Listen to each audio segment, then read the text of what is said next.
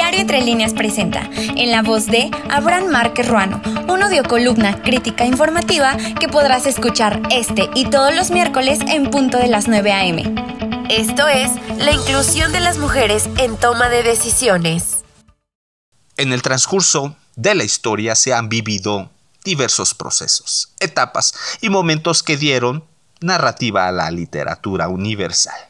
No solo han transcurrido cambios en términos de uso y descubrimiento de nuevas tecnologías. Por ejemplo, cuando pasamos de las herramientas rústicas a la edad de hierro, migramos de los procesos de producción artesanal a la revolución industrial, de los regionalismos al descubrimiento de América y los inicios de la mundialización de la aviación, al primer viaje a la luna, de la telefonía convencional a la era de la digitalización sino también, en relación a lo anterior, transitamos por metamorfosis, donde comenzaron a modificarse las costumbres, las concepciones, la ideología, la religión, la ciencia, la cultura, pero sobre todo, la revolución de las conciencias. Los avances y la innovación tecnológica, presupondríamos, vendrían acompañados de cambios sociales y culturales, pero no siempre fue así. Por ejemplo, en Atenas considerada cuna de la democracia, tuvo su auge seis siglos antes de nuestra era, a partir de su sistema político que trascendió hasta nuestros días, por su forma en la que participaban los ciudadanos acerca de las decisiones importantes del Estado.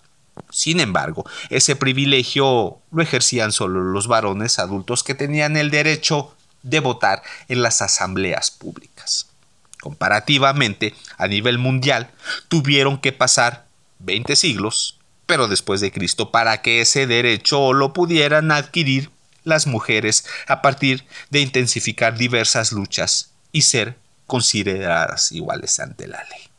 Es decir, un proceso tan largo en la historia, pero muy reciente, para que las mujeres pudieran participar de manera protagónica en los diferentes ámbitos de la vida económica, social y política.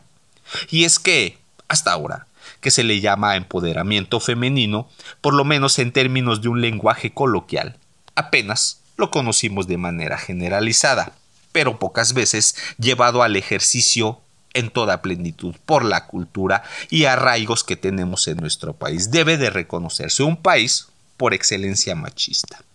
Haciendo un poco de antecedente, en México fue en el año de 1947, en la presidencia de Miguel Alemán, en que las mujeres se les permitió votar en nuestro país.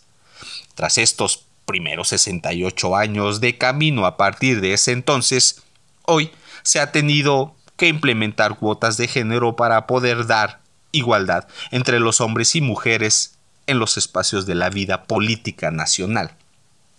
Es evidente que existen nuevos retos en lo que respecta a las igualdades entre los hombres y las mujeres, considerados aspectos como las brechas salariales, el acoso sexual y laboral, las imparidades laborales también, la maternidad y la exclusión, entre otros aspectos.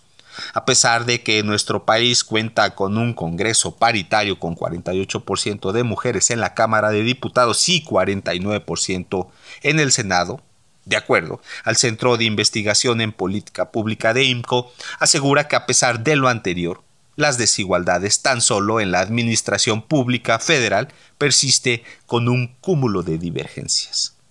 El tema de la discriminación entre las personas a razón de su género tiene distintas problemáticas que se ha estado impulsando y promoviendo para erradicar este problema a través de las instituciones, grupos de la sociedad civil, además de los movimientos feministas. Aún no se ha resuelto este problema.